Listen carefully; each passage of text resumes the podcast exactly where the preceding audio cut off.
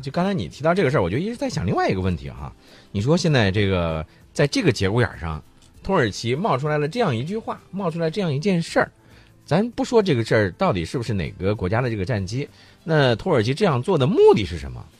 他这么做的目的是继续牵制住俄罗斯，这个还是有美国的一定意思在。美国的意思就是俄罗斯你不要跑，乌克兰的问题我不会那么轻易让你解套的。嗯我们看到俄罗斯在叙利亚开辟战场，嗯。其实目的就是为为了解乌克兰这个套。嗯。呃，那么乌俄罗斯他打了这么长时间，大家可能会问，俄罗斯经济现在也不太行，嗯。能不能扛得住这么高强度、高节奏的这种军事打击？嗯。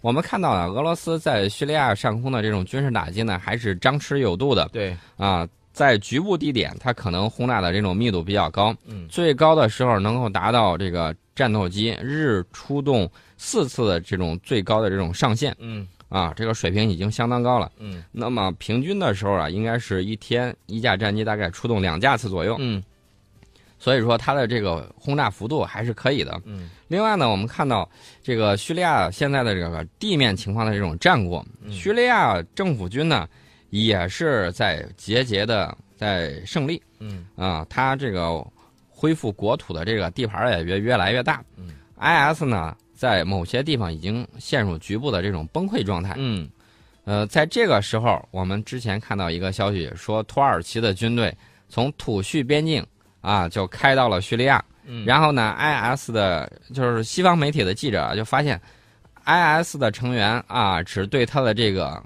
军队通过进行了围观，并没有进行任何实质性的这种打击，这就充分说明了两者之间的关系很不一般呢。嗯土耳其现在举出来，他想了这个方法呢，就是看到看到美国想配合什么呢？想配合美国说，你看。俄罗斯在这块儿取得了进展，嗯其实呢，俄罗斯拐回头就想跟欧盟谈一谈，说乌克兰这个事儿，咱是不是把这个套儿给解了？嗯就别再听美国的召唤，你也甭制裁我了，咱俩两家一说和，这事儿就算了。嗯还有这个难民问题，嗯嗯，美国就担心说，俄罗斯要是在北边儿跟这个欧盟把这个套儿给解了，我这一顿不白忙活了吗？嗯对呀我还需要你再碎片化一些，我还需要更多的资金流向美国啊、前一段儿才来了几万亿美金这种资本嗯还不够啊，我还需要更多，还需要更多怎么办呢？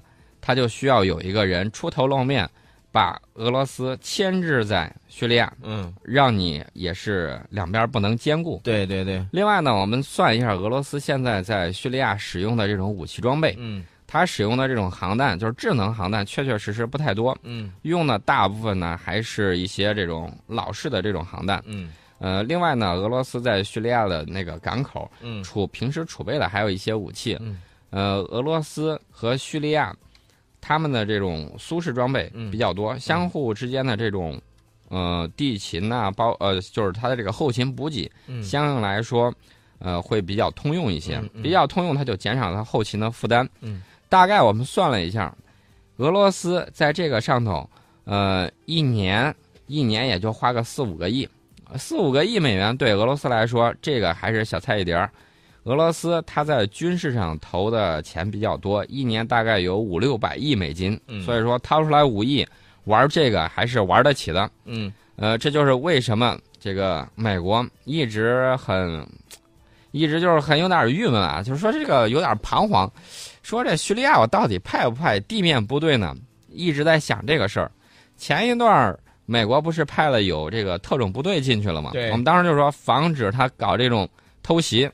后来呢，这个事儿也也许是我们暴露的太早了。嗯然后呢，美国的这个特种部队的司令啊，就上书五角大楼说，管一管这个大嘴巴们，别把我们特种部队的成员的行动全都给暴露了。嗯你暴露了之后，我们是执行特种任务的，嗯你生怕别人不知道我们去了是吗？嗯啊，就有一个嘴仗。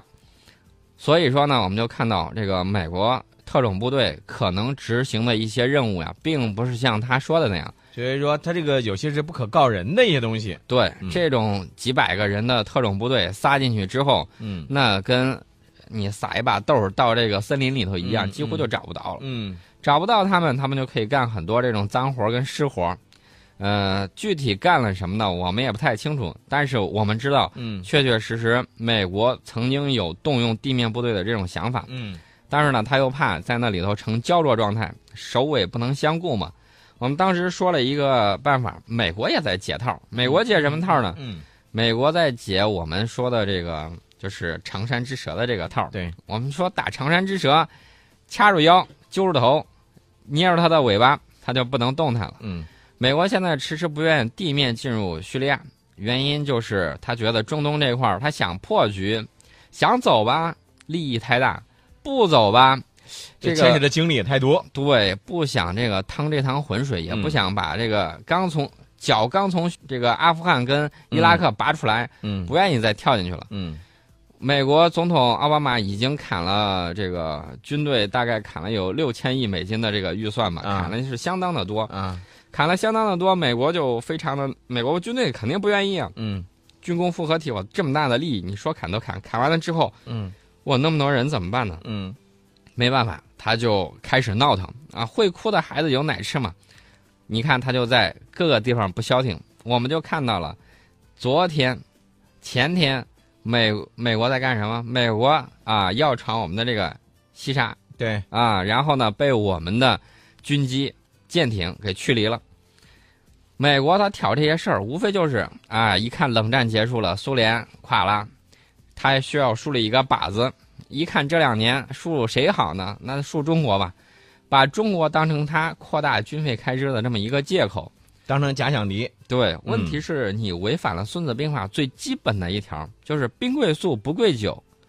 你越拖的时间越长，每一天你耗费的都是大量的银子，这个对你的国计民生来讲没有任何好处。孙老师，你刚才做了这样一个分析之后，是说美国在背后呢又出了这些幺蛾子的这些这个主意了啊？这个嗯土耳其呢就甘当马前卒，去帮着这个美国呢来实施了。那么我其实特别想要知道的，或者特别关注的就是，俄罗斯接下来会在这个问题上会和土耳其进行纠缠吗？还是说双方就光打打嘴仗啊？这事儿也就算拉倒了？这个事儿呢，我觉得还会再紧张一阵儿，说不定呢还有擦枪走火的机会。我看到俄罗斯在三十号的时候呢，他让他的这个战略火箭兵司令谢尔盖·卡拉凯耶夫呢，呃，对媒体有一个表态。嗯呃我说的是咱们北京时间三十号，其实是当地时间二十九号的时候，他说俄罗斯的战略火箭兵今年将发射十六次洲际弹道导弹，比二零一五年增加了一倍。嗯这是俄罗斯的一个回应。嗯在此呢，我们也看到了一点，就是国家的力量投送不到的地方，你即便是大国，也有虎落平阳被犬欺的这种情况。嗯前两天呢，我们看到美国的大兵啊，跪的容易啊，抱着头跪到这个船上的照片，我们看了。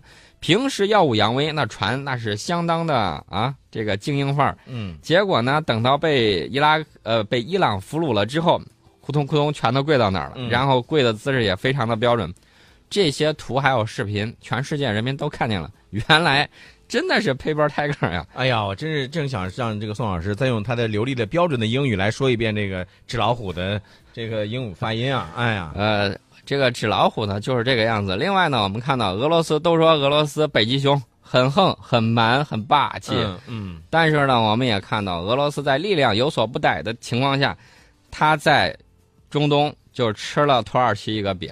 一架飞机被击落之后，他只能去轰炸了在叙利亚境内的所谓的土耳其亲密的朋友对。土库曼斯坦武装。但是以我个人的观点来看啊，这个以普拉蒂的这个性格，这件事儿呢也不会就此是善罢甘休。呃，你说你土耳其空口白牙，你说啊、我这俄罗斯的战机跑到你这个境内了，侵犯你的领空了，你又拿不出来证据，那你在国际上又给我造成了这样一个影响，那我岂能善罢甘休啊？这件事情咱也不算完，呃那也许现在呢，我可能没工夫搭理你，你你就在那先嘚不嘚，你就先嘚不嘚吧。呃，等到在一个合适的时候，我会让你闭上嘴的。呃，这只是一种愿望，但是实际情况来看呢，我觉得这种愿望想达成有点困难。你觉得实力在不足哪儿？实力不足，你就做不到这件事情。嗯我告诉大家，现在所有的大国在考虑的一件事儿是什么呢？是第四次工业革命。嗯俄罗斯媒体最近发表了一篇文章，叫做《第四次工业革命不会波及到俄罗斯》。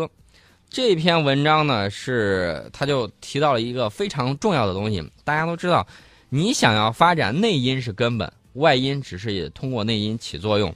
那么第四次工业革命呢，有可能会把俄罗斯驱赶到全球发展的边缘地带，俄罗斯有可能彻底沦为什么呢？资源供应国。嗯他就写这个有很多表格，写了是向中国出口的东西，中国向他出口的东西，他做了很多这样的表。结果我们就发现，排名靠前的俄罗斯的石油、天然气，包括木材，包括一些橡胶啊等等一些东西，嗯这是俄罗斯出口给中国的主要产品。中国出口给俄罗斯的什么机电产品呐、等等，就这些东西。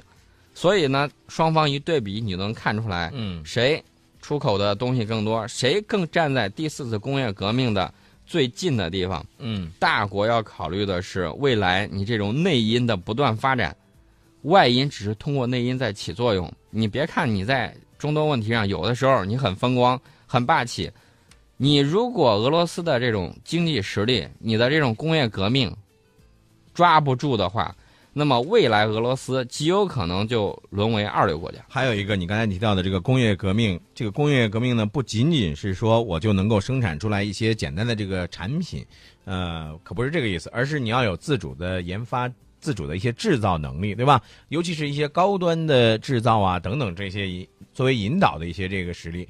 那么作为俄罗斯目前来说，呃，在经济上呢是存在着一些比较大的一些压力的，而且呢，在工业制造上。